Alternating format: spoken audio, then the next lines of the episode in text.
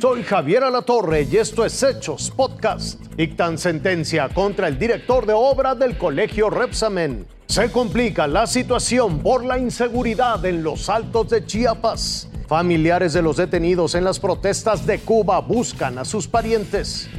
El director responsable de obra del colegio Enrique Repsamen fue sentenciado a 208 años de prisión.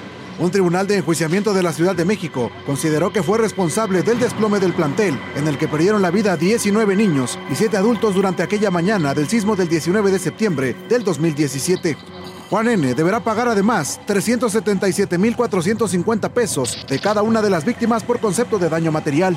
Se le declaró culpable el pasado 29 de junio de homicidio doloso. Durante todo el juicio se presentaron bastantes testimonios, fueron aproximadamente 44 testigos, 40 peritos, 20 documentos. Todo ello desfiló durante el juicio, lo que permitió que se llegara a esta resolución, favorable evidentemente para las familias, para los padres. El siguiente paso es que se determine el monto por daño moral, gastos funerarios y proyecto de vida. Sí se les está condenando esos conceptos, pero por lo que hace el monto se dejan a salvo los derechos. Los padres de familia se dijeron satisfechos. Sin duda para nosotros es un bálsamo de paz y de que se está haciendo justicia. Si bien deberíamos estar felices, pero realmente no, porque nos sigue faltando un ser querido, falta mi hija, le falta su hijo, su hijo, le falta a su hermana. La idea es sentar un precedente y que en este caso la no repetición. Según las investigaciones, el responsable de obra aprobó la construcción irregular de un cuarto nivel que debilitó la estructura.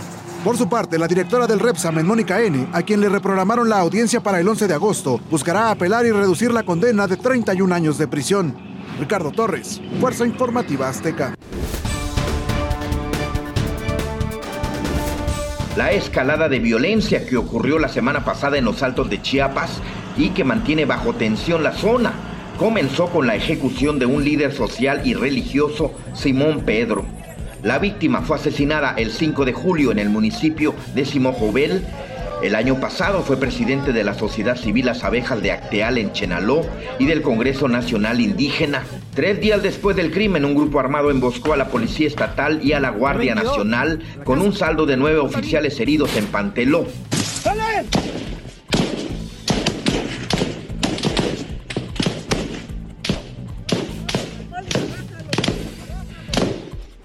El presunto homicida de Simón Pedro, Hugo Rolando N. fue detenido este miércoles cerca de la frontera de Chiapas con Guatemala y será puesto a disposición de un juez. Ahorita está tranquilo, pero aún así, pues este, las mujeres tienen miedo, no puede, no puede regresar todavía porque estamos esperando la orden o un, o un permiso, pues así, de la gobernación, del gobierno federal para que podamos regresar en paz a nuestras casas ya sin miedo. Pero estos hechos obligaron a unas 3.000 personas de Panteló y Chenaló a abandonar sus hogares y a refugiarse en las montañas y albergues improvisados. Eria Cuña Fuerza Informativa Azteca. Son imágenes que la dictadura cubana quería mantener prisioneras en la isla. ¡Ahora que va muerto lo más, Dios mío! ¡Lo mataron! A pesar del sabotaje a las líneas de comunicación, fueron difundidas por medios nacionales opositores al gobierno que los asfixia desde hace más de 60 años. Son grabaciones realizadas en medio de las protestas contra el régimen de Díaz Canel. Según activistas cubanos y medios locales, el video muestra a una de las víctimas de la represión cubana. A la par se conocieron las imágenes del arresto de Karel Aguilar, un joven de 23 años que gritaba consignas contra la dictadura que hoy lo tiene preso por exigir patria sin muerte.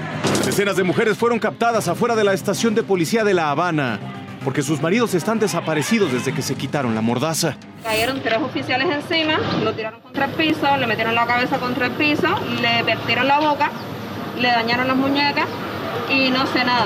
La población acusa también secuestros extrajudiciales, violentos allanamientos de morada.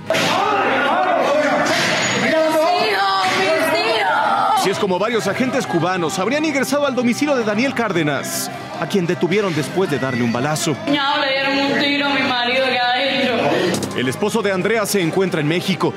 Esta es la primera noticia que tiene de ella desde que iniciaron las manifestaciones contra la opresión, el hambre y el desabasto. No me he podido conectar.